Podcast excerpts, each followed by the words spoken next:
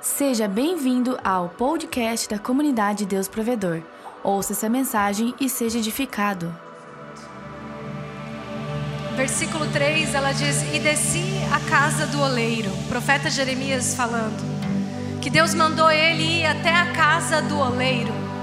Talvez a casa do oleiro não é uma expressão conhecida nos nossos dias, mas eu creio que você sabe que oleiro é aquele que é, manuseia o barro desse, deles, desse barro, ele faz vasos e outros objetos.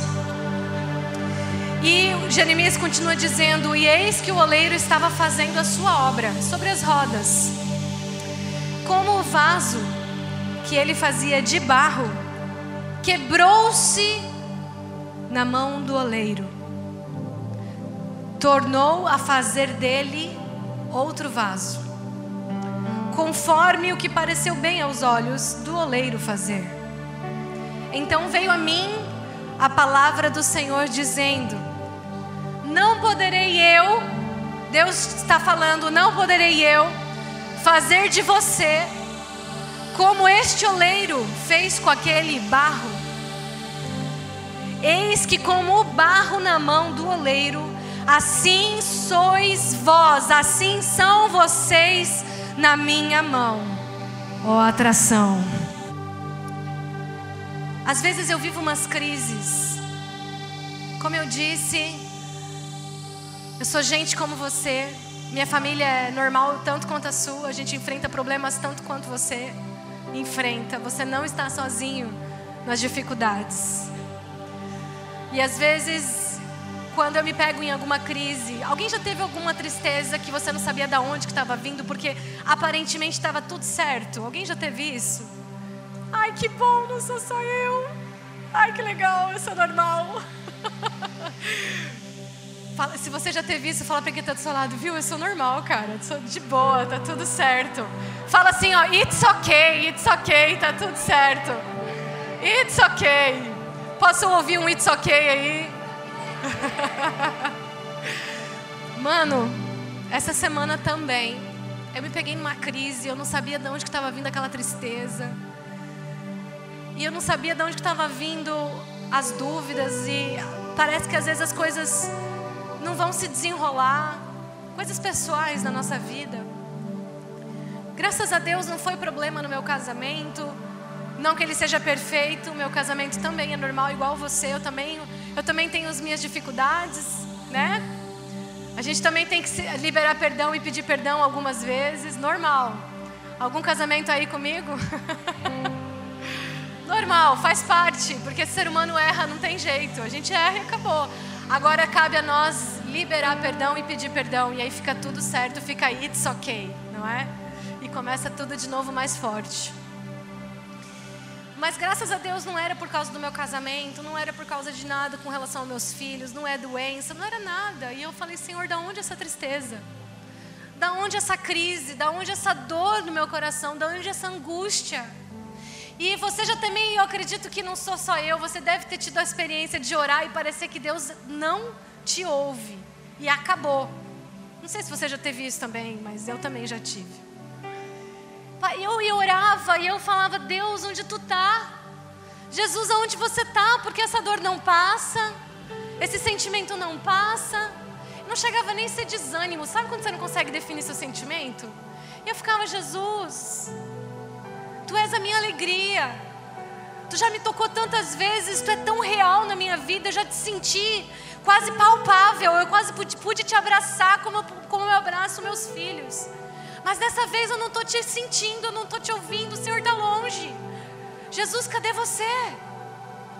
Jesus, por que essa dor no meu coração? Por que essa angústia?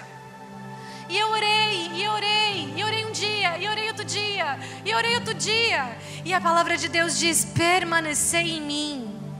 Permanecer em mim. E, e eu entendo que permanecer é justamente não desistir só porque parece que Ele está longe, porque Ele não está. Mas cabe a nós escolher no que nós vamos acreditar, na mentira que sopra no nosso coração, na nossa mente, que Ele está longe, que Ele não te ouve, que Ele não se importa, e às vezes ainda vem a dúvida: será que Ele existe mesmo? Cabe a você acreditar nessa mentira ou acreditar na verdade da palavra de Deus, que diz que Ele está em você, que Ele habita em você, que Ele é por você, que Ele veio por você, que Ele morreu por você, que Ele ressuscitou por você e que Ele não desiste de você. A você acreditar na palavra de Deus, que é a verdade ou na mentira. E a partir do momento que você faz uma escolha, essa escolha vai te enfraquecer ou te fortalecer. Porque quando você escolhe, você precisa permanecer na sua escolha. E eu escolhi crer que Ele me ama. Eu escolhi crer que mesmo que estava doendo, mesmo que eu estava angustiada, mesmo que sem nenhum motivo aparente a dor não saía do meu coração, dá vontade de desistir de tudo, não dá? Dá vontade de sumir, não dá? Dá vontade de desaparecer, sim ou não? Mas eu escolhi permanecer e eu falei, Jesus, eu não sei onde você está nesse momento, está tudo meio vazio, eu não estou te ouvindo, eu não estou te sentindo, parece que essa oração não está passando do teto. Mas eu escolho permanecer. Então eu orei um dia, eu orei outro dia, eu orei outro dia. Até que ontem à noite, era meia-noite, e eu falei: Jesus, eu não vou poder dormir mais um dia assim. Ou você fala comigo, ou você fala comigo. Jesus está doendo, e eu sei que tu é real. Eu sei que tu já me tocou tantas vezes. Eu não sou pastora por, porque simplesmente eu acho legal ser pastora. Eu preferiria. Gente, é muito bom ser pastora, tá? Eu não estou aqui colocando essa se chamado como algo ruim, mas às vezes é mais fácil você ter uma profissão e não ser julgada por tanta coisa que as pessoas falam de pastores. Eu já fui professora de inglês, eu sou formada em psicologia e às vezes eu preferiria ser até uma vendedora, não precisava nem seguir nenhum desses ramos, só para não ter julgamentos que às vezes a gente tem que ouvir e jogar na nossa cara, como se ser pastor fosse uma escolha, e não é uma escolha. Para quem é chamado por Deus de verdade, não é exatamente uma escolha, porque parece que ele não te deixa até que você aceite cuidar das ovelhas. Parece que ele não te larga até você. É que nem Pedro, Pedro, você me ama? Amo Jesus, então vai apacentar as minhas ovelhas. Se eu fosse qualquer outra coisa na minha vida, eu não ia poder dizer para Jesus que eu amo ele, porque ele ia mandar eu apacentar as ovelhas. E aí não dá para viver a minha vida sem dizer que eu amo ele, porque eu amo ele. Então eu, eu decidi obedecer de uma vez.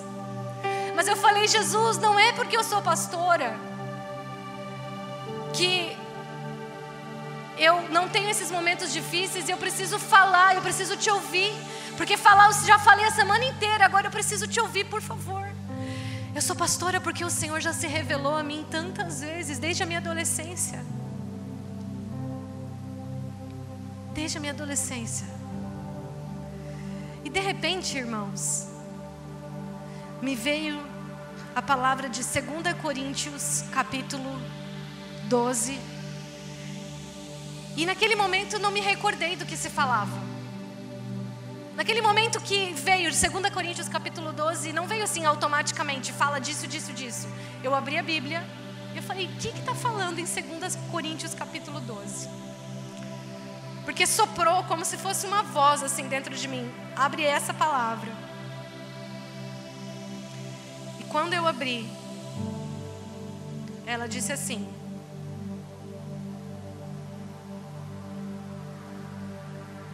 Ela disse assim: De mim mesmo não me gloriarei, senão nas minhas fraquezas. Quando a gente está mal, quando as coisas parecem que não, não vão andar, a gente se sente tão fraco.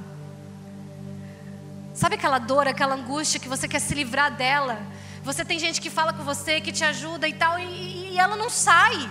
E você fala: Meu Deus, como eu sou fraco, como eu sou fraca. Eu tenho tudo para vencer, eu tenho tudo para dar certo, as pessoas me ajudando, as pessoas falando comigo, mas isso não some. E você começa a se revoltar até mesmo, parece, parece que você começa a se diminuir. E Deus me disse: se glorie nas suas fraquezas. E Deus me lembrou dessa palavra. Porque Paulo diz: se eu quiser me gloriar em alguma coisa, eu não vou me gloriar porque eu orei. Gloriar, gente, seria no modo popular dizer: eu não vou me achar. Não vou me sentir. não vou ficar me sentindo porque eu orei, eu não vou ficar me sentindo porque eu conheço a Bíblia, eu não vou ficar me achando porque eu já tenho tantos anos que eu digo que eu conheço Jesus, sei lá. Eu não vou ficar me achando porque está dando tudo certo na minha vida. Não. Sabe o que Deus manda a gente fazer? Manda a gente se, se achar, manda a gente se gloriar nas nossas fraquezas, nas nossas dificuldades. Porque ele disse para Paulo: Sabe por que, Paulo? Porque a minha graça te basta. E porque o meu poder se aperfeiçoa na sua fraqueza. Como assim?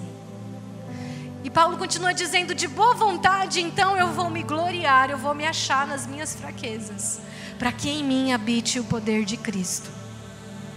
Por isso eu sinto prazer nas fraquezas, nas injúrias, nas necessidades, nas perseguições, nas angústias, por amor de Cristo, porque quando eu estou fraco, então eu sou.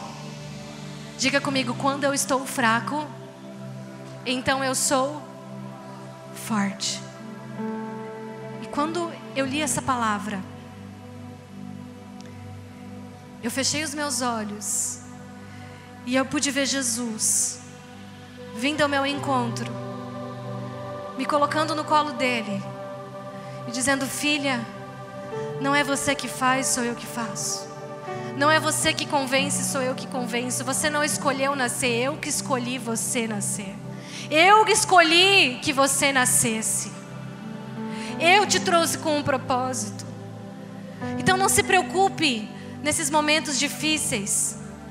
Porque aí ele me levou para Jeremias, que eu li, acabei de ler para você.